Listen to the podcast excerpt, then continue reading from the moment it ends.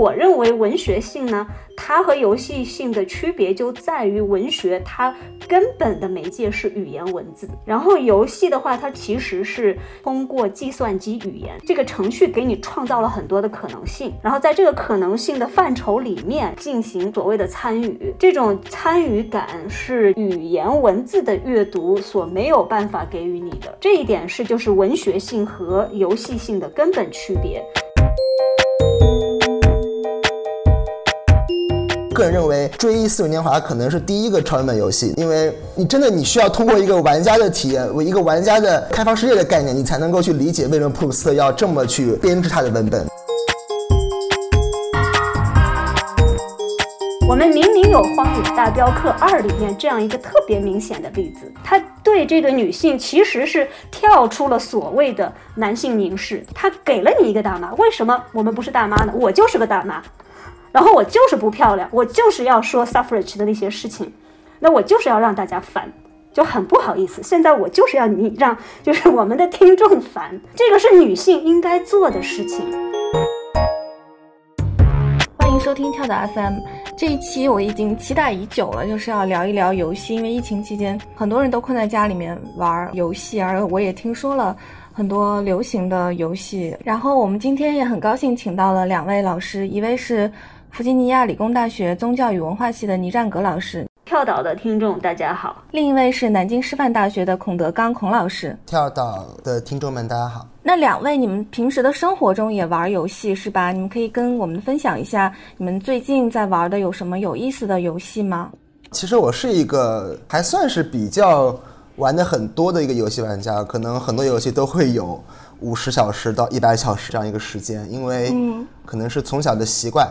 那我现在在玩的是刚发售的几个作品，比如说《葛尼尔：人工生命》，它的重置版刚刚发行，那么我正在玩。还有另一个，我我在玩一个黑曜石开发的一个 CRPG《天外世界》。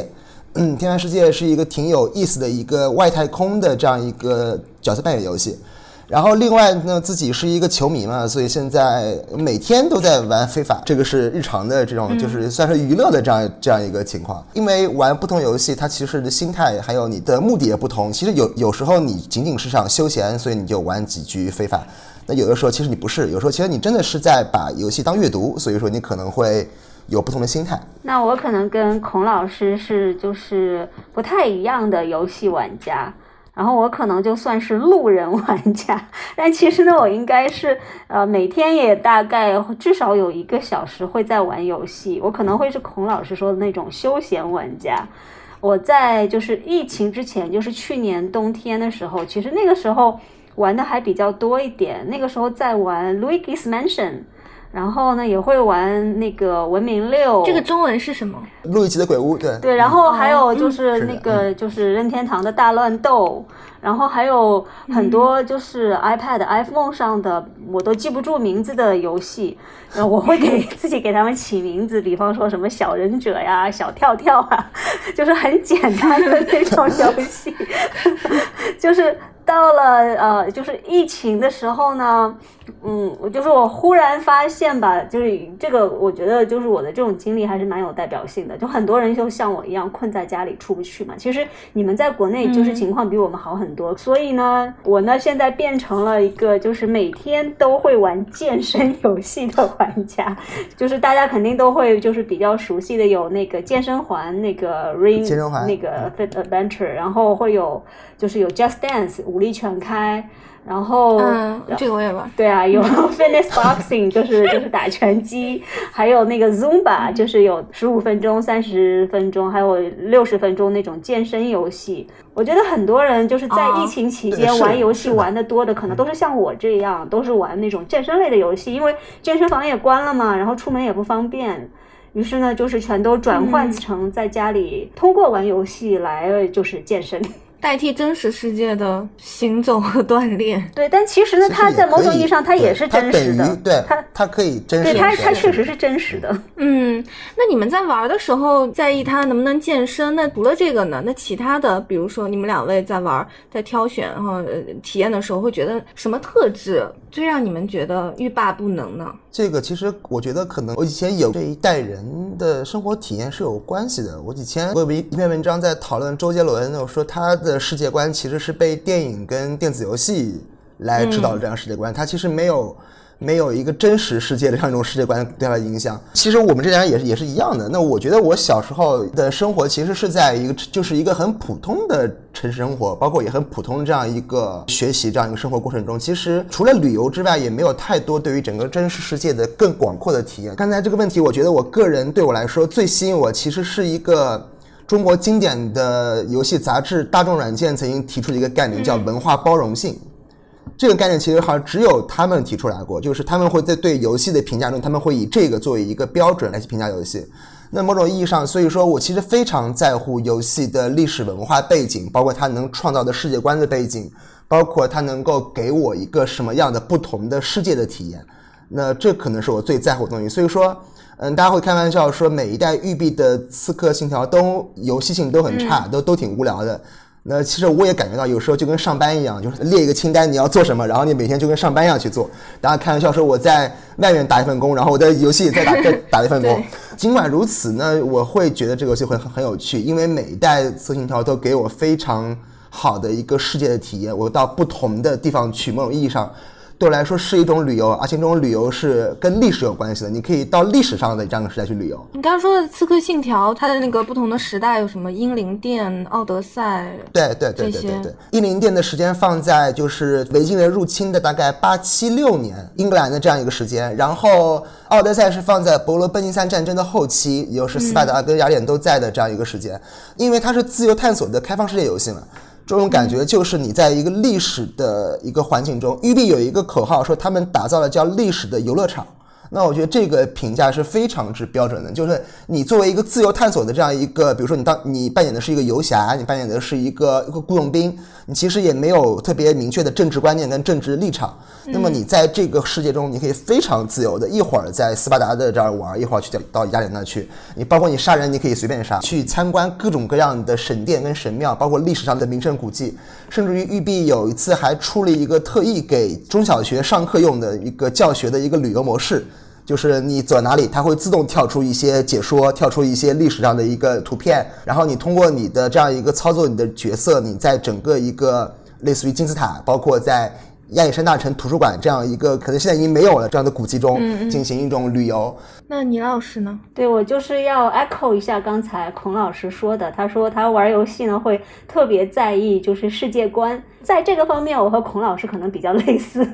就是也确实呢是。就是历史背景，或者说是超脱这个呃，就是既定历史的那种虚构背景，就这方面的世界观构建呢，我觉得是游戏内部特别吸引我的地方。这个意义上呢，游戏会特别的有意思，就是会不会在意游戏的故事人物和这个历史背景。呃，这个故事和人物相对来说可能没有那么的重要，真正重要的其实也不是就是真实的历史背景，而是世界观构建。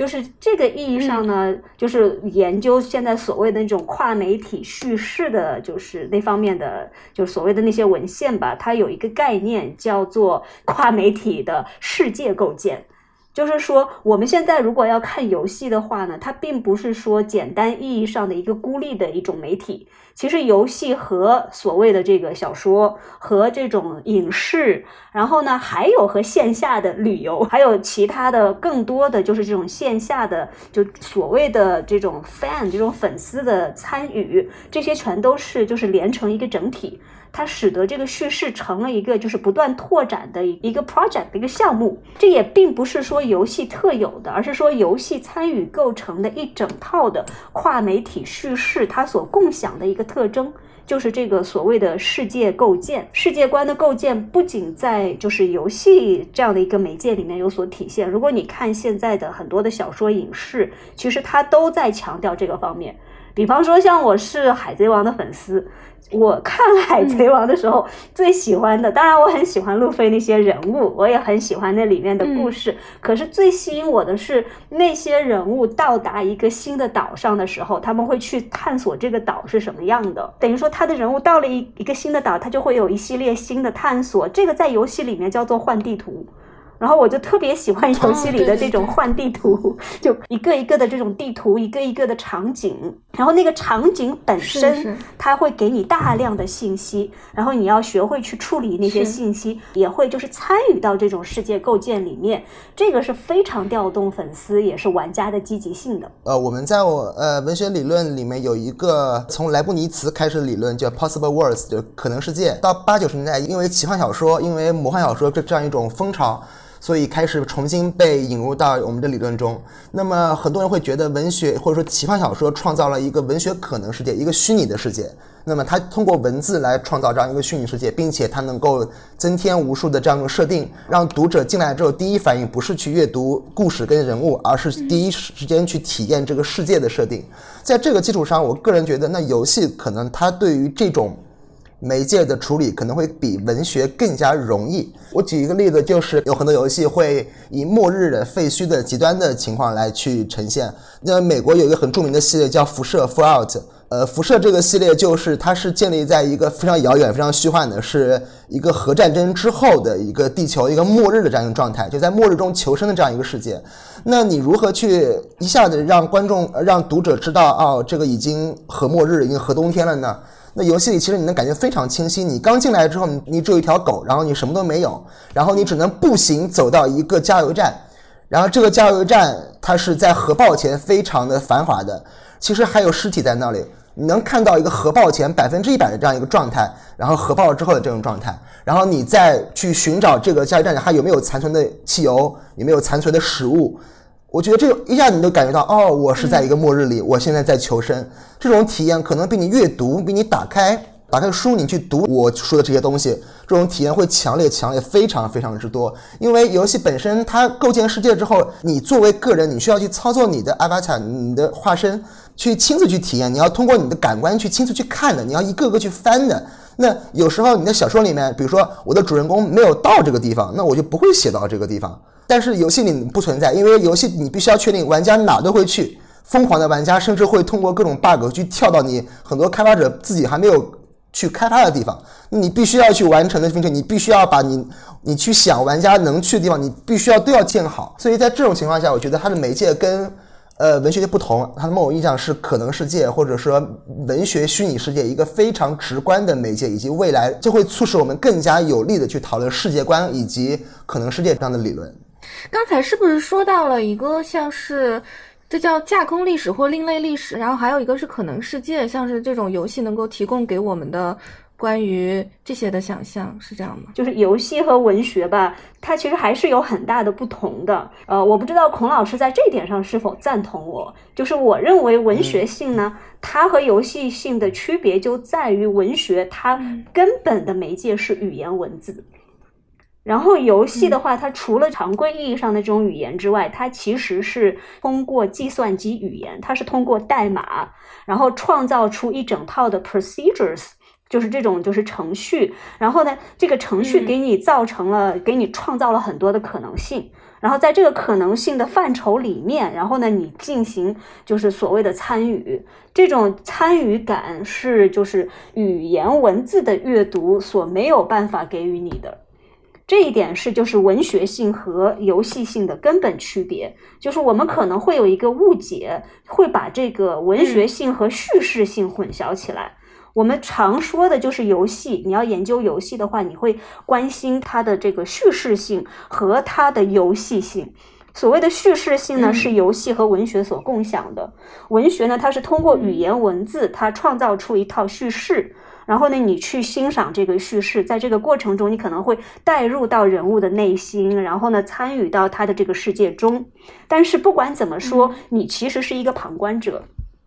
但是游戏的话，一方面你确实参与一个叙事，可是就是游戏呢，当然了，在某种意义上，它也是有一个叙事的框架的。可是你的人呢，其实在这个游戏的叙事的内部，你可以有不同的路径。这个时候，你的叙事就不仅仅是那种线性的，不仅仅是那种单线的，你有很多的可能，就是类似那种电影、类似小说的游戏，你到某个就是关键点，你可以选择。对，就这个现在还挺多的。就是更广阔的意义上呢，就是游戏有游戏性，就游戏性其实指的是它的这种程序性，就是你要在这个程序的范畴里面做事情。就这一点呢，是文学，就是那种语言文字的艺术所不可能给予你的。当然了，我们再回去讨论这个奇幻小说和游戏的关系吧，其实它也很复杂。如果我们把奇幻小说当成是一个封闭的故事，比方说《魔戒》就三部曲，前面再有加一个《The Hobbit》，它故事已经完整了。可是如果你考虑到它这个同人创作，考虑到它的各种衍生物，它这个就是奇幻小说的文本，它也不是封闭的，而且它这个奇幻小说它的所谓的跨媒体的世界构建，它也可以无限的延展。就是现在有人提议用这个所谓 RPG game 的那个 role playing game systems，就用这些。用它的这种类型的特征来回头去理解奇幻小说，就你不能在文学的范畴里理解奇幻小说，这样的话你就丧失了奇幻小说它很有意思的特征。就奇幻和科幻，它其实你不能把它当做一个封闭的文本来看待，它其实它会无限的延展，它其实它需要要调动读者的积极性，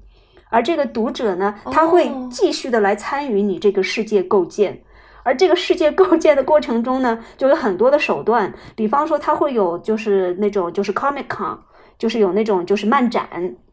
然后有各种同人杂志，然后也会有各种就是粉丝之间的线下活动，就是魔戒还有很多的科幻小说。科幻电影就是那些所谓的这个文本，它其实它已经衍生了很多很多的线下的活动。就是你作为奇幻和科幻的粉丝，你已经不是简单意义上的被动的读者了，你和游戏的玩家没有太大的区别。就是游戏能够帮助我们去更新对奇幻科幻的理解。那金庸的小说也可以当成游戏游戏来看小说就是已经有很多游戏了呀，很多很多。金庸小说某种意义上是中国中国武侠游戏的一个巨大最大的宝库，百分之呃随便说百分之五十以上可能都是金庸小说的这样一个立足。呃，我觉得这个其实也很有意思，因为刚才聂老师说，实际上我们已经没有办法把奇幻文学或者把看似封闭的文本当做一个封闭的这样一个东西了。呃，因为我觉得我们这代人，包括这几代人，以他们的世界观已经被游戏所影响了。我们现在去看我们中国的网文，他们的网文写作已经是一种互相融合。就是说我以前的理解是一个文学作品被改编成游戏，然后会推向更大的大众。那我们现在更多理解是玩游戏的人去写小说。那他的这样一个状态就完全不同。我举例子，我们最近很红的中国一个网文叫《诡秘之主》，我不知道大家有没有听说过。有一个情节让我非常之印象很深刻。他写到说，这个男主角他出门了，他口袋里只有二十五块钱，嗯，他要去买一个一个药，这个药好像一百多块钱。然后他就说，那为了这个事情，我要去挣钱。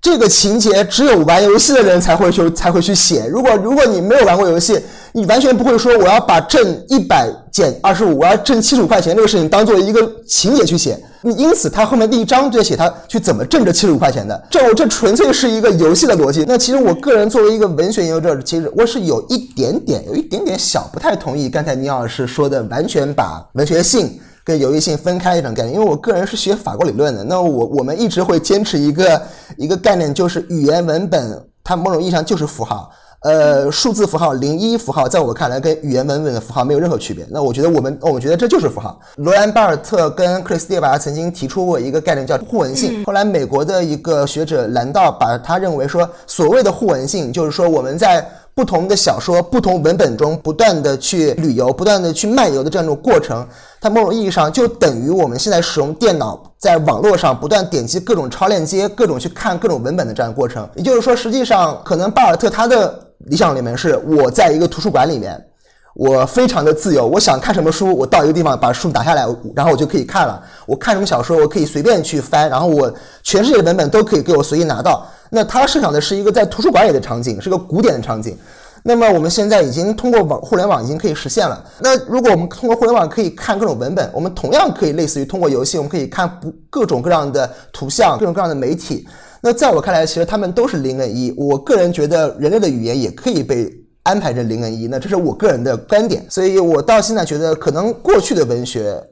呃，传统文学可能是更加封闭的。那么现在我们甚至我可以甚至会我会把玩游戏，尤其是玩有。世界观有文本、有叙事、有故事的游戏，当做一种阅读。我个人觉得，我可能看完一本小说，跟他的体验是差不多的。最近很红的一个作品叫《吉尔蒂斯科》，嗯，吉尔蒂斯科的这个创作者，他其实是一个小说家，或者他是一个艺术家。他做这个游戏的理由，就他跟媒体说，就是因为我的上一本小说没有人读。他这个其实也不，他可能是谦虚了。他那本，对，他是爱沙尼亚人，他那本小说在爱沙尼亚已经拿了全国大奖。但他个人觉得，可能在爱沙尼亚只有几万人、几千人读过，他很不开心。他说：“现在大家都玩游戏了嘛，那我做个游戏出来。”现在回头看来，我们个人会夸张，我们会说那是一个在游戏界可以堪称百年孤独一样的作品。它的文字量大概有一百万字的文字量，它描绘的是一个以后苏联时代为这样一个灵感来源的这样一个。的一个虚拟世界，这个世界也曾经体验过类似于苏联这样的这种社会体制，然后在苏联社会体制崩溃之后的这样一个世界。呃，那个游戏本身可能看起来更像一个在线阅读器，但它的图像跟音乐可能都是附加，文字是更重要的。但是我觉得完全可以进一步扩展，如果能通过更加先进的图像技术以及多媒体技术，我们完全可以把很多历史上的经典的文本、经典的小说都以这样的形式去创造出来。那我以前做过一个小的一个判断，一个小的判言，我个人认为。追忆似水年华可能是第一个超文本游戏，那因为你真的你需要通过一个玩家的体验，为一个玩家的一个开放世界的概念，你才能够去理解为什么普鲁斯特要这么去编织他的文本。那可能这是我的一个判断，是这样的。嗯，从前年到去年，我一直在就是集中的研究这个修仙小说，所以呢，对于修仙小说我比较的熟。我能够做出的这个观察就是，修仙小说从它出现，呃，就。的的确确的是跟就是中国的这个游戏这种早期的发展史是密不可分的，可以这么说，就是没有中国游戏的起步，就没有就是我们现在的这个修仙或者修真小说，就这两个词是混用的嘛。第一部这个修真小说是应该是二零零三年的，就是一个笔名萧乾的人写的《缥缈之旅》，就是大家如果感兴趣的话，可以去翻一下，就他那个里面对所谓修真的描写。就是基本上是以这个游戏这种玩家的体验为模本的，就它里面就是说，就像刚才孔老师有提到说，你要积攒就是多少钱，然后呢，它它里面还有就是所谓的就是你积了多少东西之后，你可以换装。就是早期的游戏，但现在游戏也有，就这个我个人觉得很无聊的一点，就是换装，对你有装备，然后就是你的那种还有武器，就这些是通过就是你要就是所谓积攒你的这个经验值，那其实就是游戏里的 points 嘛。然后就是他呢，嗯嗯，当时呢是借了游戏的很多设定，然后呢来重新想象，就是道教里面的就是修真这样一种实践。就那些东西在就是民国的武侠小说里其实是铺天盖地的，就是修仙啊，然后御剑飞行啊，然后有各种法术。然后也会就是有等级，其实那所谓的什么现在大家都很熟悉的飞升啊，要渡劫呀，嗯嗯，那个其实呢是被就是《还珠楼主》在他的就是那个《蜀山剑侠传》里面就是所 popularized 的，但是在他之前，如果你去看明清的那些剑侠小说，这些都存在了，他只不过是等于说他做了一个发扬光大，这就就提到了一个很有意思的地方，就是我们刚才有说到这个文学性和游戏性。因为我是训练的是宗教与文学，现在呢，我拓展到了宗教与游戏。然后我和孔老师不太一样的地方就在于，他可能会更加强调这个文学和游戏之间的这种重合。我呢，会比较在意就是游戏，呃，它能够给予你的就是在阅读经验之外的那些东西。之外的啊，就我觉得这两方面都很重要。然后再提到这个所谓的宗教。这其实说起来也很简单，就是说，你如果说要研究宗教和游戏，现在这是一个新兴的领域，真的有这样一个领域，大家可能不太熟悉。就是我现在来黄王婆卖瓜一下，这是就是很新兴的一个领域。然后呢，就是 跟我们说说，有一个同行，然后呢，他叫那个 Rachel Wagner，他一直就是研究呃这个宗教和游戏。然后他提出一个观点，他说宗教和游戏的关系吧，他认为有四种，一种呢是就是游戏中的宗教。还有呢，是宗教中的游戏，还有就是宗教作为游戏，第四种就是游戏作为宗教。如果你研究宗教史，它的很多的行为，它的那种仪式是具有很强的游戏性的。这个时候，如果我们就是看这个游戏，如果我们更广义的说，这个就是 game 或者 gaming。你可以就是跳出我们现在对这种就是商业化的电子游戏的理解，你可以去看就是那个 Wittgenstein 说语言其实就是一种游戏，它有自己的规则。就这种意义上呢，就是宗教内部它的仪式，它的很多的这种行为规范，你可以把它看成是游戏。你可以把游戏当成一个分析范畴去研究宗教，它内部很多的这个行为，就是个体行为不是那么重要，群体行为才重要。游戏要大家一起玩，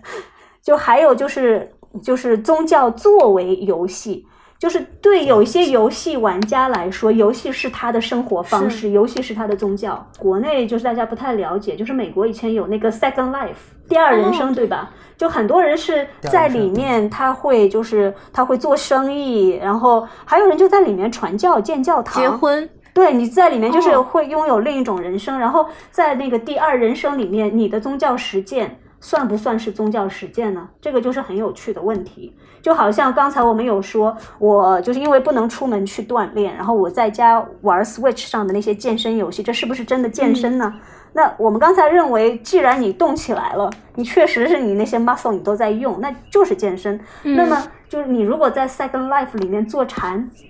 那其实跟你真正的坐禅也没有太大的区别。Gaming as religion 就是游戏，它可以作为一种宗教。然后最后你也可以把这个大的这个宗教当成是一场游戏。全球有百分之多少的人，他就一直在玩这个游戏，玩了几千年。就这个，其实呢，就是我们现在去研究文学也好，或者是这个游戏也好，其实呢，都会有这种不同的路径，然后去看这个游戏吧。它不仅仅是你的玩家的体验，它也不仅仅是说制作者的他的那种经历。我们的这个生活本身可能也就是一场游戏。像我每天就会准时的起来，然后我会呃开始写论文就要打卡。然后这个我坚持下来，这不就是一场游戏吗？这个就是说你的日常生活的游戏化。我们这个年代其实有劳动的游戏化，你还要把这个游戏当成是一种劳动，因为游戏它真的是创造价值的，就是你要把它放在资本主义体制这样一个大的环境里面来研究。就不能简单的去看它给你个人带来了怎样的体验，或者说为你的这个群体的活动带来了怎样的规范也好，然后灵感激发也好。那游戏，我认为就首要的，嗯，就是我们没有办法回避的一点是，游戏是一种商品。然后它就是在这个资本主义的这个生产消费的整个这个轨道上，当然它也可能会溢出这个轨道，它也可能在反抗这个轨道，但是它没有办法完全的脱离这个轨道。呃，倪老师提到这个意识形态的问题，我最近读过一篇文章，他们特意提到说，因为。就这个是从玩家体验角度说的，就是当我在玩一个游戏的时候，所有的东西都是真实的，都是我可以感知到的，我所见其所得，所有都是我的。我会觉得这个游戏里所有东西，有的我可以获得，有的我可以看见，有有的我甚至可以触摸到、感知到。所以这种情况下，这跟文学阅读有个区别。我在读文学作品的时候，我能够会明确的感知到，有些东西是虚假的，有的东西是不存在的，有的东西是谎言。但是你在游戏里，一切对你来说都是。某种意义上是真值。如果你创造了这样一个游戏世界，并且你让人进去，这个人进来之后觉得一切东西都是真值的话，那么这个情况就非常的可怕。我只要创作者想说什么，我把它创造出来，然后我就可以让玩家去体验到，无论玩家的观点是怎么样。呃，像你像刚才提到宗教性，它可能不仅仅体现在游戏中采取宗教建筑，或在游戏中去呈现宗教仪式。赛博朋克2077里面有好几个宗教意义的任务。那这几个一种其实在国内的评价不是很高。有一个例子是，你在城市里面晃的时候，你会碰到一名和尚。这和尚，然后你跟他你跟他对话，然后和尚会说些你听得不太懂的话，然后你说那我能从你身边学到什么呢？然后和尚给了你一个超梦啊，就是二零七里面一一个设定，就你戴上一个眼镜，你就可以进入到一个 VR 世界里面去体验这个世界，这是这个游戏设定。然后这和尚就给了你一个眼镜，然后你觉得啊，那我可以去体验他的世界了，然后我戴上去，我看到了一个瀑布，过了快五分钟什么都没有动，画面就停住了。然后过了几分钟，你跳出来了，然后和尚说：“你看，这就是我让你体验的，你要静坐去体现这个禅意。”然后我觉得这个人有病，然后我就走了。然后过了一段时间，你又能看到他，然后你跟他说：“说我上次什么都没有学会。”然后他又给了你一个眼镜，你戴上去看，哦，上次是春天，然后这这次是冬天，一个画面依然没有变化，然后又过去了，然后就这样来回来回历经了四次，你看了春夏秋冬四种超梦，然后你看完之后，最后和尚问你：“你懂了什么吗？”然后他又走了，没有给你任何答案。但是你感觉，哎，我好像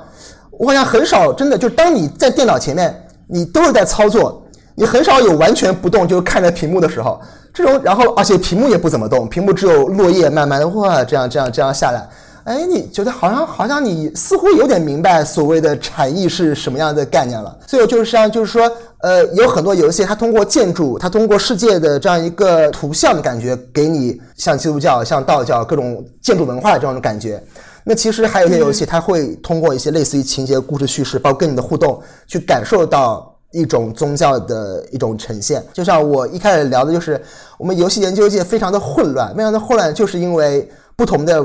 研究者跟不同的玩家，他在玩不同的游戏，在玩是某种意义上他在玩完全不一样的，某种意义上是完全不是一个领域的游戏。我昨天稍微自己梳理了一下，就是说我们最早的电子游戏肯定还是。以我们个人我们平常玩的游戏为特色，比如说历史上记载最早的游戏可能是乒乓球，你用鼠标上下键互相打的那种像素化的那种乒乓球，那个好像是历史上最早的电子游戏，那可能它就是个游戏。那么慢慢的可能开始会有两个分支，有的人说啊，我玩游戏仅仅是为了休闲，那有的人觉得啊，你玩游戏是不是得有个功能，甚至会有教育意义？那么我们会往两个方向去不断的走。那么因此，首先会加入叙事。会加入新媒介，或加入文学，加入故事，这是一个方向。那么还有的是通过多媒体媒介开始变成一种先锋艺术。那更多的是功能，就是我要满足一种，比如说教育意义，比如说健身意义。那么现在最重要的也是包括疫情期间最重要的是社交意义。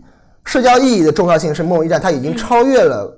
它甚至于超越任何的，它超超越了娱乐性，超越了文学性，超越了叙事性，也超越了。创作，它现在成为了可能整个世界最重要的一种社交性，就某种意义上就是就第二人生，就是第二世界。那我在网络游戏世界里面，我在手机里面，我每天打类似于电子竞技，我是跟我的朋友玩，我跟我朋友玩游戏是一种社交行为。包括我在模模拟人生，我在整个第二世界里面，我跟人去沟通，我跟人去交流、结婚、呃传教，都是我已经把游戏世界当做一种生活、一个社交的过程去体验。这也是为什么我们开玩笑说，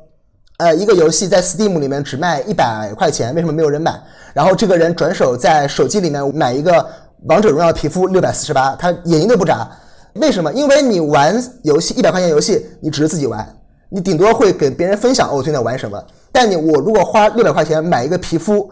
我的所有朋友都可以通过手机看见我，看见我换衣服了。那一模一样，这就不是游戏体验，这就是社交体验。我们在讨论不同的游戏时候，我们聊的东西真的是不太一样的。我们现在可能还更多是在聊主机游戏，在聊单机游戏。但是，那某种意义上，单机游戏跟主机游戏，其实它在市场份额还是在玩家的群体上都是一个很小的一个范畴。那更多的玩家，那就类似你老师说说，我的游戏体验就是手机里的那些游戏，包括休闲游戏，包括跳舞、健身，包括我跟我朋友玩王者荣耀。那其实他们对游戏的体验，其实。会缺少，或者说梦一样，他们没有觉得游戏是一种文学，他们也没有觉得游戏是种是种阅读。那么，那么，那那么，其实就是说，当我们在聊游戏的时候，我们到底在聊什么类型？这其实是我们内部非常复杂的一个问题。很有趣的故事，我觉得其实可以讲。《荒野大镖客二：救赎》是一个单机游戏，它的时间放在一八九零到一九零零这一个美国牛仔的末日时代，就西部牛仔快要来到末日的这样一个状态。其实你的最后结局是很悲剧的，它其实是呈现一个西部牛仔逐渐。退出历史舞台的这样一个过程，大家会讲这个时代是一个什么时代？是一个妇女参政论的时代，是一个妇女开始去要求选举权，开始要求投票权的这样一个时代。所以在这个游戏的一个城市里面，会有一个大妈他其实的形象不是很好，他形象不是很漂亮。你只要经过他，他就会给你高声给你朗诵各种妇女参政言论。这其实是一个非常呃非常符合历史的这样一个环境。抛开任何的性别因素，客观上他有点吵。你你只要经过他，他他他就会跟你说，哎呀，他他音色各方面，有某种意义上可能存在创作者本身的有一种个人的偏见或个人的恶意，他他有点吵，然后他也他也不是很好看。对于广大直男玩家来说，这个人一定要好看呢？你不觉得这个说法本身有问题吗？对，我明白，我明白，我明白，我明白，我明白。就我是在就就我是在陈述，对。对大妈，对我我我是在陈述这样一个事实，就是因为这跟这个这跟我后面聊的事情有关系，这跟我后面聊的事情有关系，就是你你的承认很多主机玩家是直男玩家，他可能对于性别的观念也会有不同的观念，然后这个游戏里面的任何 NPC 都是可以打死的，就呈现一种风潮，就是玩家经过他之后就会一枪把他打死，然后甚至于打到最后会出现一种我会各种方式把他打死，再把这个视频录录下来发到网上。然后大家就争相去比，我是用什么花样的方式把他打死的，在当时的网上成为了一个很流行的东西，就是好多人在都在传各种视频，然后自然而然就很会有旁观者，包括广大的妇女团体，包括一切有良知都觉得哇这个东西太过分了，你们这个行为很难受。然后那怎么改呢？然后就大家去向那个向阿星，就这 Rockstar 就这个厂商去投诉，怎么怎么弄。然后厂商说：“哇，我也不知道该怎么改啊。”然后他们最后想了一个办法，就是把这个 NPC 设定为不死，就是怎么打都打不死，让他一直活在那里。这个行为反而某种意义上造成了更多类似于红脖子或者直男玩家的愤慨，他们开始修改代码，开始改造游戏，一定要把这个人改死。之后这个事情其实某种意义上跟妇女参政权、跟女性也没有关系了。怎么会没有关系变成了一种玩家，这个其实变成玩家跟厂商之间在斗气，在斗气。可是这个其实就涉及到我就是要这个在线啊，对，他们变成了我就是要去女性如何在游戏中被呈现，这核心问题是一个性别是的，是的。但是就是在我的看法看来，有时候它甚至成了一种玩家说：“你凭什么去修改我已经完成的事情？”可是女性玩家变成了这变变成了这样这样这样这样，但对，因此就我觉得这个这个事情很有趣，就是在不同的人角度里面，它的重点是完全完全不同的。然后其实这个事情最后也没有解决，这个事情这个事情就变成了一个一个悬案，就这样就这样留下来了。某种意义上成为这个游戏的，甚至是这个游戏的的一个污点。但是我觉得这个例子是很值得讨论的。我个人我觉得我马上把这个话筒交给倪老师，让他来从。这个女性相想去去讨论，去讨论讨去讨论这个问题，对。然后我们一般来说是比较安静的，但是一旦涉及到这些性别问题，那么我们这些做性别研究的学者，我们这些就是这个女性主义的这个学者，就一定会抢过话筒，就是请您原谅，在这个在这种这种话题上，对我们现在有一个很重要的这个话题，就是说。就是游戏它的这个整个的这个场域也好，还是说我们集中到游戏研究也好，性别都是一个非常重要的视角。刚才孔老师提到的，其实是一个特别重要的问题，就是在游戏内部你如何呈现女性角色，就是像刚才你提到的那个 NPC，然后呢，他就是我刚才有就是。不好意思，我有注意听孔老师无意中用到的描述那个 NPC 的一些词，相对来说都是负面的。嗯，就是您有提到说是大妈是不好看，然后很烦，因为她一直在那儿说，就是她的那个 suffrage 的那些 claims。但这个其实哈，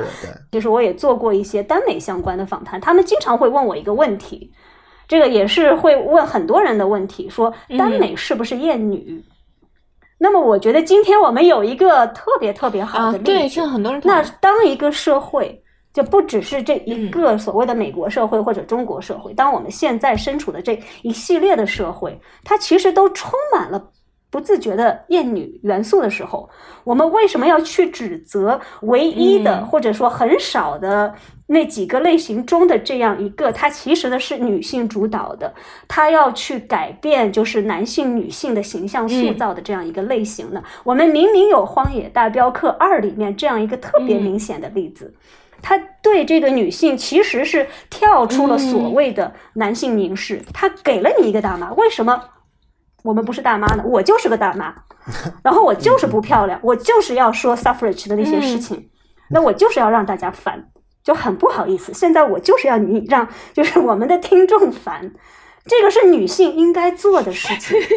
对对对对，嗯。我要稍微解释一下，就是的确，我刚才不自觉的使用了这几个呃这个形容词。我其实想表达的，某种意义上也并不是说对这个角色的一一种偏见，而更多的我我的意思是，我想去更加平衡的去聊这个事情。如果仅仅以单纯的女性角度说，那他们的行为就是法西斯，就是。最邪恶的行为就是最人性人性最丑恶的行为，那我就没有可聊，就没有可聊的了。所以，我我觉得，那我觉得我还我是要稍微去寻找一些他们这种行为的合理性。它的合理性其实来自于我们现在整体社会结构的厌女，就是我们应该承认，就是说在游戏的内部，如果我们去看那些游戏里面的女性级角色，如果不是大妈，如果是漂亮的不烦人的女性，你们可以去看看她们穿的是什么衣服，然后你去看看男性的角色，他们都。都是怎么样的打扮？然后女性角角色在很大的意义上，甚至可以说是在完全的意义上，在商业的，就是男性向的游戏里面，那些女性的形象，她就是那种性幻想的对象，它就是一个一个完全被客体化、被物化的这么一个就是男性凝视的对象。这个是问题很大的，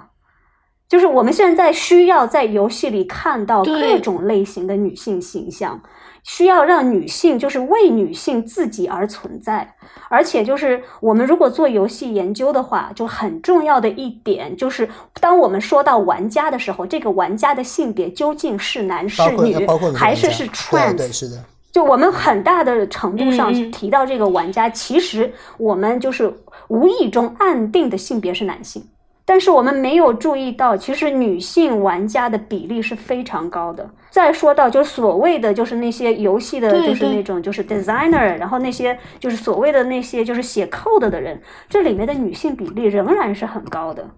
嗯，就是现在就是说到女性，就说到这个女性向的网文，女性向的网文它也有相配套的女性向游戏。当我们提到游戏的时候，就是一定不要忘记，除了那些。啊，年轻漂亮供男人观看的，就是 不管是 NPC 也好，还是能够操作的那个 Avatar 也好，其实，在那样的女性形象之外，还有就是我们的可恶的大妈，还有我们广大的女性玩家，还有广大的女性游戏制作者，还有游戏研究者，就是在游戏研究里面，性别的维度一定不能少。这和你研究文学、研究电影，然后研究整体的这样一个就是社会也好，这种政治经济也好，就是性别都是不可或缺的维度。这个就是请原谅我在这里像那个大妈一样的说教。没有没有没有，我正好其实想举一个游戏之外的，就是类似就例子，因为很多游戏它必须要打架嘛，必须要格斗嘛，必须要进行枪战战争嘛。然后大家会奇怪，问这个女性穿的衣服非常之难令人难以理解，她完全不是为了去格斗、去决斗、去实用性就是为满足男性的她的护甲护在护在了一些奇怪位置，而不是护在该护的位置上。那那我有一个例子，我就我觉得就很有意思，就是像前两年 DC 有一部电影《猛禽小队》，它是一个女性超英的这样一个这样这部这部电影。这电影其实本身一般啊，但是我特别喜欢一一个场景，特别特别有意思。我觉得这是只有女性导演或者说女性创作者在拍。才会想到美，就是他们在打最后一仗的时候，他们在准备各种装备，准备各种衣服，然后他们提出了几个台词和问题。那个场景我是从来没有在男性主导的电影中会看会看见过的。比如说，他会提到，哎，我这个马上这件衣服我要穿一个护胸，要不然我不太方便；或者是这个裤子不行，这裤子我等我要高抬腿，要高抬腿，我要我抬起来，我没有办法，我穿这裤子。他们在打架或准备之前，你可能在一般电影中只能看到各种男人在数枪、套个防弹衣各种情况。在那个电影里面会看到很多细节，包括扎头发，然后比如打了一半，哎，你有打了一半，哎，你有你有扎头发吗？给我一个，哗，给把扎起来，然后然后然后再过去，就是真的，我觉得这就是一个非常我非常少见，我觉得非常值得值得值得去注意，并且我觉得很值得去推广的东西，就是说，当女性在拍摄电影，或者说我们在游戏跟电影中去呈现女性格斗的这种情况的时候，我们真的要去站在女性角度，或者让女性去亲自来去主导，她们。去体验我们该做这些事情，我会要去做什么。那么，因为很多玩家是男性玩家，他们必然会要求，我希望我在游戏中看到性幻想对象。这个对他们来说，对他们是某种意义上是一种需求，甚至是一种必须的东西。他们会觉得啊，美国的游戏，最近的美国的主机游戏的女人越来越不好看了。他们会真的会非常严肃的去聊这个问题。他们觉得你因此会导致他们不买它们，因为他们觉得这是商业品嘛，不是我喜欢，那我不买。但是我无论如何，我觉得更多大家都要站在不同的角度，或站在不同的体验中，你而且更多的是要去共情，去共情别人的体验，共情不同性别的性别的体验，多元的东西才是可能梦魇是更重要的事情。游戏是一个窗口，你能看到最近美国的游戏，他们。就像你要是刚才提的那些装扮或者那些女性的形象，其实慢慢减少。那那可能我们中国和日本可能还差一些，中国日本可能还更多的还更加还更加会贴近新幻想对象。那么到底未来会怎么发展，可能我也不知道。但是这可能是一个游戏是一个窗口，可以让我们去更多的去观看这样一种社会风潮跟社会思潮的那种体验跟改变。其实我每次走到徐家汇的地铁站里面，就看到的那个应该是 B 站宣传出来的，呃，新的，我不知道是国产还是日本的，就是那种画风非常日本可爱的女性的游戏的那个形象。我其实每次看到我都会非常不舒服，因为都是童颜巨乳，而且那个那个那个暴露的点就是对，就是大家吐槽的，他穿着他他穿着盔甲，但他盔甲。照的不是应该照的地方，这个是大家大家都吐槽的地方。对对，就是因为因为那是上海人流量最大的地铁站的，就是最多人经过的一个中心，然后你看到的是这样的一些形象。但这个就是商品问题，就是商品。我有一个建议，我们把那种性幻想的对象换成男性，然后放就是换成那种巨幅的海报放到徐家汇，然后我们来满足一下女性，让男性不爽一下。这个其实我个人观点，我倒没有觉得一定要去改变或者一定要去把他们消除，我觉得应该是反过来。应该让应该增强女性凝视，某种意义上可能是暂时问题其实也比这个男性凝视和女性凝视要复杂。就是我觉得现在很多性别讨论都被“凝视”这个词给搞坏了。就是 其实很多很多情况下有就是更复杂的一些东西。怎么说呢？就是稍微就是 wrap up 一下的话呢，就是说我们就是应该就是关注到，同时呢也呼吁就是。就是有更多的女性参与到这个游戏的这种就是创作的这个产业创作中对，然后呢，他们呢就是当然了，女性的玩家也应该受到应有的就是承认和重视。其实女性玩家的比例就是在不同的国家是不同的，但不管在哪个国家，就是它其实都不低，而且在越来越高。就我以前有一个学生，他是他的那个就是博士论文就是做游戏的，然后他其实呢就是研究这种就是相对女性向的游戏，然后他就是会给我们的本科生教课，然后呢就是他的那个课的就是副标题就是游戏，然后来选的那个来选这个课的很多学生是男生，然后教这个课的是个女老师，是个年轻的女孩子。然后他每一次第一节课都要跟那些男生搏斗，那些男生就会觉得你没有资格来教我们，你肯定不是玩家。然后那个那个女生这个时候，她就她就要摆出她多年玩家的经历，而且给他们看各种数据，说你们其实一直没有意识到，就是女性玩家的比例有多高，而且就是现在就是女性在这个游戏业的这个就是等于说劳动这个就是就是等于说参与率有多高，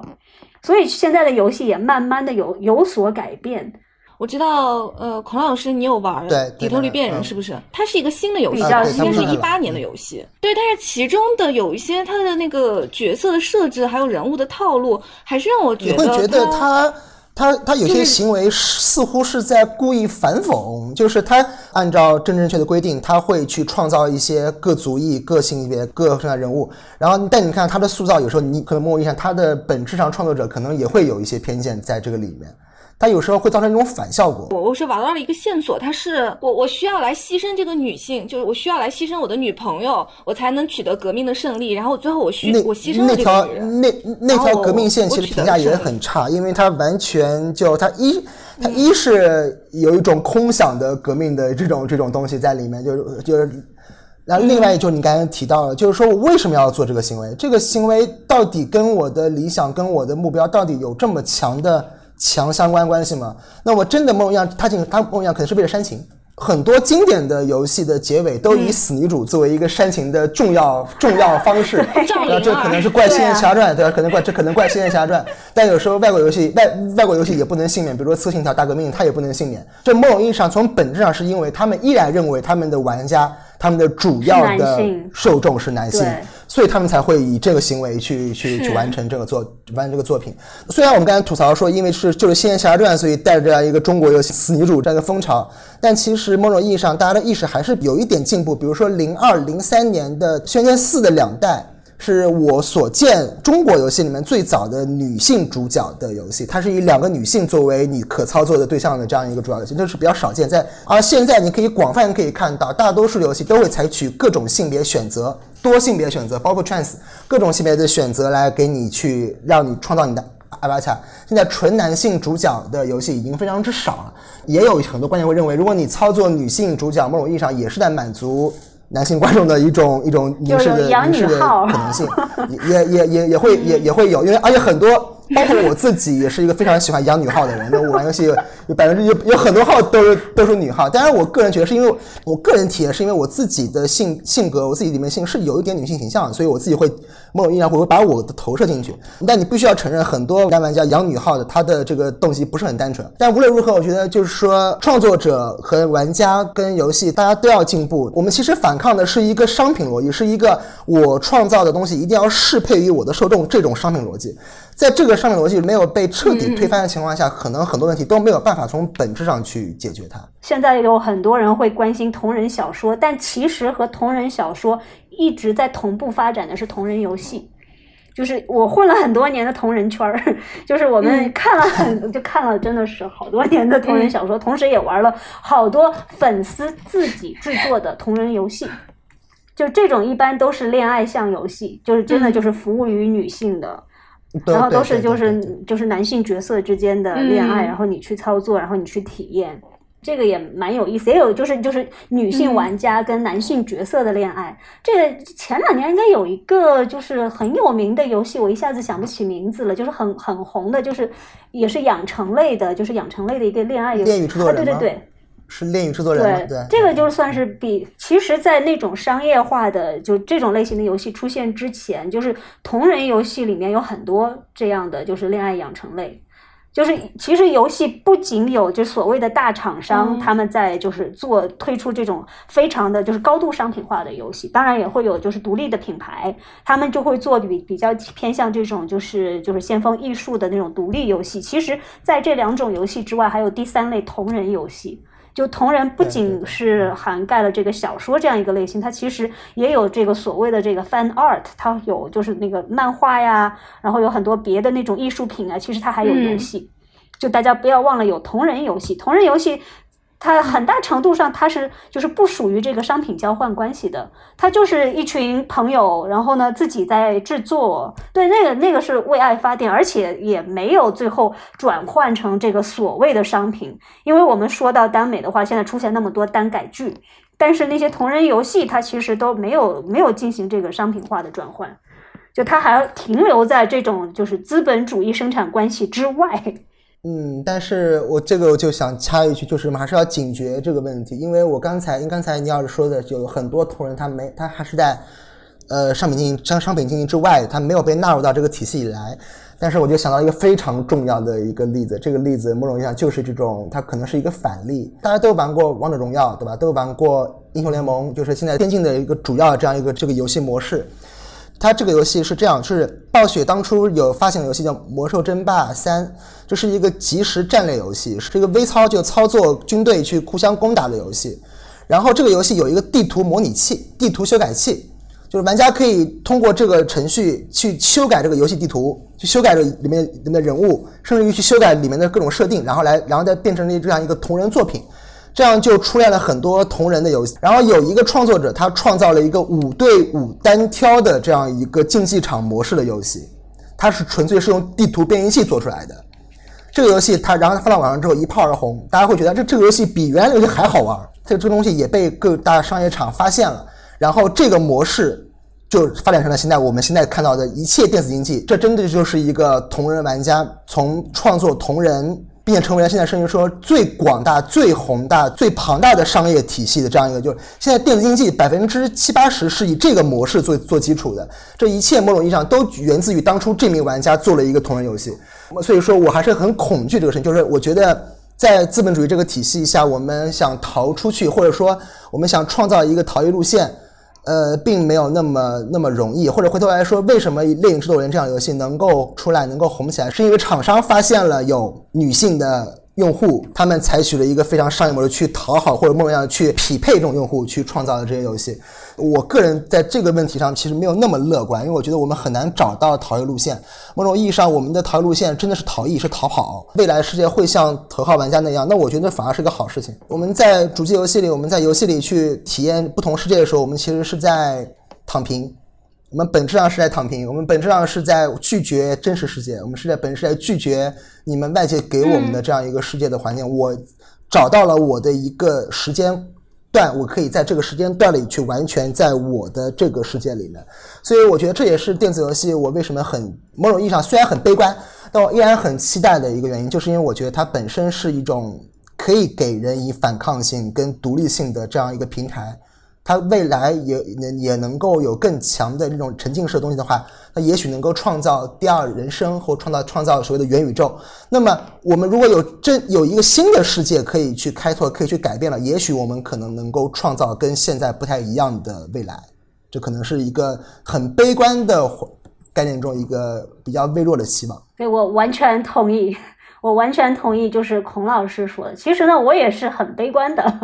但是呢，就是我觉得，就是我们现在应该看到的是说，在就是这种同人创作或者说玩家改造是一方面，和这种就是大厂商的这种 capitalist capture，就是资本的攫取，这两者之间其实有长期的拉锯战。就是这个资本它肯定会来攫取你的这种等于说这种民间的草根的创造力。然后呢？但是呢，你资本它创造出来的这些，就是游戏也好，或者说就是那种 fantasy 的电影和就是电视剧也好，就他们同时又能激发出就新一轮的这个同人创作，而这个同人创作呢，就是它呢又会就是又会进行这个所谓的逃逸的尝试，就是说逃逸和攫取吧，这这这等于说是它是就是两个反方向的力，然后这两个力一直是焦灼着的。目前看起来呢，就是说这个这个资本。本的攫取呢，真的是铺天盖地，就基本上就是很难去反抗它。但是呢，就什么话都很难说，就是你不知道，就是说在这种资本生产的内部，现在就是我们要看，就是资本主义的生产模式，它已经到了这个后工业后福特主义的时代。就是现在，就是所谓的剥削吧，其实不是说像在工业化年代，就是会有工厂和家庭，然后有工作和这个休闲，就这样明显的这个分割。然后我们现在的这个资本的剥削，它其实剥削的是你整个的生活经验，而不是说你就是就成为一小块的那个劳动。然后它剥削的是你人的，就是那种认知能力、你的情感能力、你的交际能力。刚才孔老师有提到了，说这个游戏有一个社交性，而这个社交性也是资本攫取的一个重要对象。这这个时候我们再悲观一下，比方说，呃，就是我们就是要创作一个同人游戏，你肯定要跟人交流。就是你一个人，哪怕你真的是一个人在写 code，那你肯定就是你写 code 也好，写故事也好，你的那些灵感其实不是说你是个天才，他就是天上有什么好的想法就掉到你头上把你砸中的。其实你是要跟人交流的，你要跟人社交，然后你要建立广泛的社会关系，然后现在的就是。资本主义它已经发展到它来剥削你的社会关系，而这个社会关系，你和其他人的互动，是你创作的根源。是你写代码，是你编故事的根源，就是你不可能生活在一个真空里，你要和其他人互动，然后呢，就是在这个互动过程当中，大家一起进行所谓的认知劳动，所谓的情感劳动，然后这些劳动呢，创造了我们的游戏，也创造了其他媒介的这些就是艺术形式也好，商品形式也好，就这个是就是资本主义截取你全部的人生经验的一个重要的渠道。就游戏是一个产业，它其实现在是最大头的一个创意产业。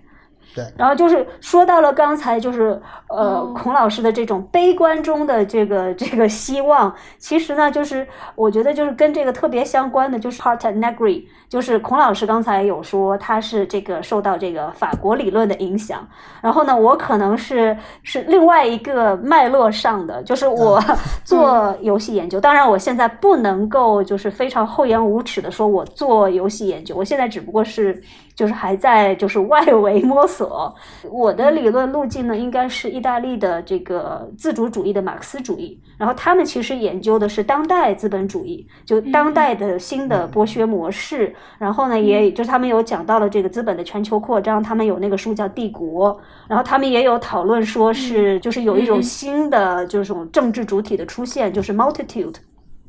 然后我们现在就是可以把这个 empire 和 multitude 其实可以 map onto 这个就是这个游戏这样一个领域里面。这个帝国呢，它呢其实呢就被那些大厂商所代表，就是大的那些就是 media corporations，就是腾讯。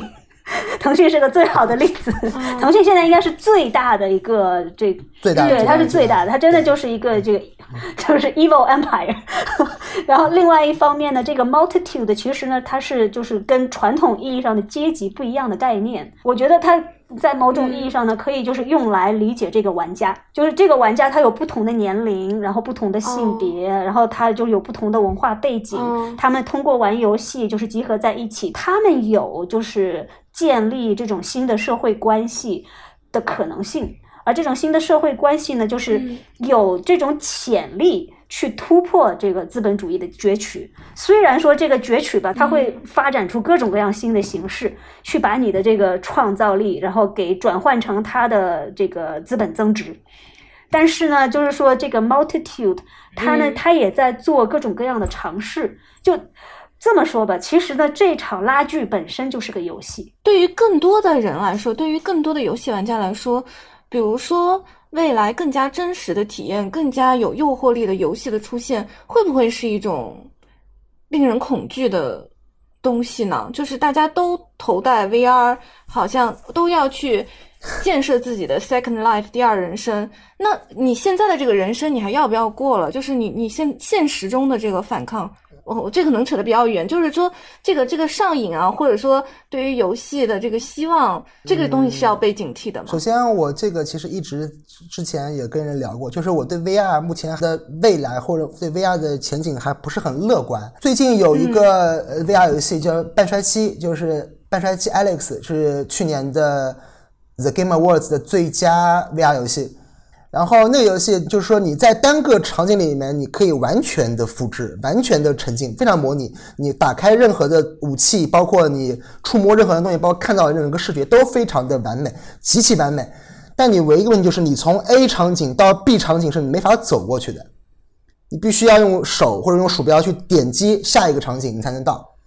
因为我没有办法模拟我的脚步。我没有没没办法模拟我从 A 走到 B 的过程，这就是个问题。就是目前为止，VR 现最大问题是没没办法去解决身体的问题。就是说，我们现在包括我刚才聊的问题，就是游戏里很多时候还要通过还要聊我们玩家的身体到底是具象具体的有身体，还是在消解身体。我觉得在这种情况下，我们现在还很难完全去畅想一个抛掉真实世界的纯粹的第二世界。而且我觉得各种鼓吹游戏沉迷、各种鼓吹游戏上瘾的这种观点呢，那么有人会说你看电影上瘾吗？那么我很很多意义上，大家对于游戏的各种样的一种幻想或者一种可怕，或者觉得哇，它是洪水猛兽，它让人沉浸在第二世界里面，忽视了现实世界。呃，我个人觉得，就是说，我们毕竟不是外星人，以我们现在的能力，以我们现在的技术技术水平，我们创造的所谓的第二世界、第二的虚拟人生，所谓这样的世界，也许可能也不会太跳出我们现在的这种这种这样的情况。所以，没有只是选择，你到底要选择怎么生活？呃，我们现在大多数人应该还是仅仅是把第二世界当做一种。对于现实的某种意义上的一种逃离，真的，如果哪一天我们的意识可以上传到电脑里，我们可以抛弃我们身体了，我们再聊一聊这个这个问题，可能会更加重要一些。是的，哪怕你就是某一天真的可以意识上传了，然后我觉得，就是你的这种，就是你的生产，然后你的这个剥削，仍然是一个现实问题。对啊，这个你是没有办法回避的。这个就是这我们所说的这个物质性。说到了这个所谓的什么 VR XR，然后会说这个什么是这个所谓的后人类啊，会这个会去物质化呀。但是它有一个严重的问题，就是说它忘记了这个游戏的它的生产和消费，它本身都是有物质根基的。你这个游戏，你再你再精密的这个 XR 游戏，你做出来，你这个本身的这你这这个生产过程，你就你就只能用历史唯物主义去分析，它必然是有一定的生产关系在里面的。再拓展一点，就是你用现在的新唯物主义去分析的话，你就所谓的那种意识的身体，然后所谓的这个物质的身体，它都是身体。然后就是，其实你现在要打破这个所谓的这个物质和意识的，等于说它之间的这个所谓的壁垒，这个是就是新物质主义和传统的物质主义的一个很大的不同。它现在有一个本体层面上的转向，什么 VR、XR 的这种，就是 比较坚决的这种拥护者，就是我不会觉得它很恐怖，因为就是你回过头想一想。这个语言是什么时候出现的？然后书面语言又是什么时候出现的？你这种印刷文化又是什么时候出现的？就是其实，在所谓的就是能够给你这种沉浸式体验的，就是方方面面调动你的感官经验的游戏出现之前，我们已经经历了好几次重大的媒介层面的革命，媒介改变。对啊，这样的话，就是既然我们已经生活在一个有语言的世界。然后我们为什么就是不能够慢慢的接受这种就是新的媒介的形式呢？这个它会引发方方面面的在社会层面、政治经济层面的变化，然后我们可能需要花几百上千年去消化它。这种东西就是你如果长时段的去看，就是不可避免的。你怕也好，不怕也好，它就是会发生。所以就是既来之则安之，我觉得这个是我的态度。不知道两位有没有玩过经营类？说到女性游戏，其实很多女生哈会玩恋爱经营类。那就两位是不是也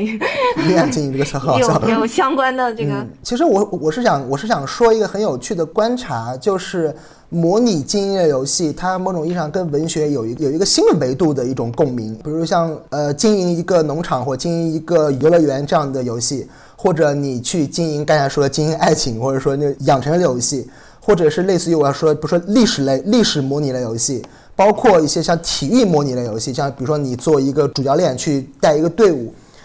它很有趣的地方就在于很多玩家在玩完之后，他会把它当做完全当做自己创造的故事去写作这样一个小说。在 Paradox 的就瑞典那个历史模拟游戏厂商的的游戏里面，大家会说我写战报。我写这一段时间，我带着国家打了什么样的国家？我写战报，你可以摸一下，它写写，他就变成了一个故事，变成了一个架空历史故事。在 B 站有一个 UP 主叫智能的魔法师，他是一个专玩历史经营模拟的这样一个玩家。然后他会开各种各样的历史档，就是我开这个国家，然后我开始玩，然后我直播，包括我玩，然后我剪账，然后最后我可以剪成五六集的电视剧。我觉得，尤其是经营类游戏，它会跟文学有非常直接的关联。它不是创作者写故事给你看，而是玩家自己在创作故事，并且自己把这个故事再写出来，再以文学形式再反哺到各个读者的面前。我觉得这是一个很有趣的，包括像模拟人生，对我经常看模拟人生的那个小组里面，因为模拟人生已经变成了一种完全变成一种沙盒式的东西，就是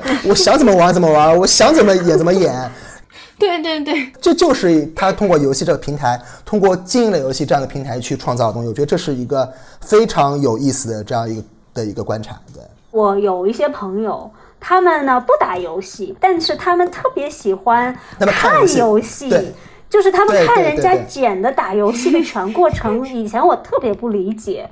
因为就是这也可能是孔老师会更关注游戏的文学性，而我呢，就是其实呢，我可能相对来说会关心游戏文学性之外的那些东西，就是我觉得游戏嘛，你就应该就是。有这种切身的体验，一定要自己玩呐，然后你 一定要有体感。我现在终于理解了为什么有人愿意看别人打游戏的视频。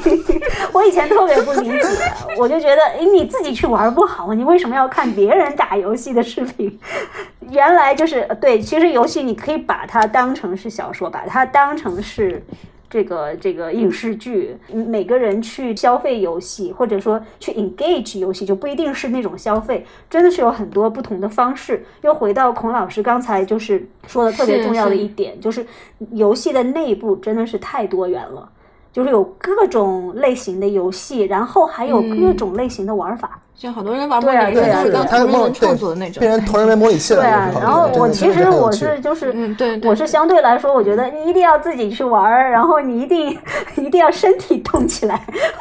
我是某种意义上是游戏原教旨主义者。比如说直播模拟人生，它可能都变成了一种互动，就是说，比如说我现在要做什么，我来问各位观众，你要我做什么，然后观众。打字我要做什么，然后他就他就去做，然后再一个后果，这个后果是好还是坏，也可以跟观众去互动。游戏本身就已经是互动了，然后他再把观众也拉到互动这个环境环环境里来，然后变成了一个更加复杂、更加多元的这样一个互动。那其实不同的观众、不同的需求是不同的，有的很多观众他可能都不会玩。其实玩游戏某种意义上，它门槛还挺高的。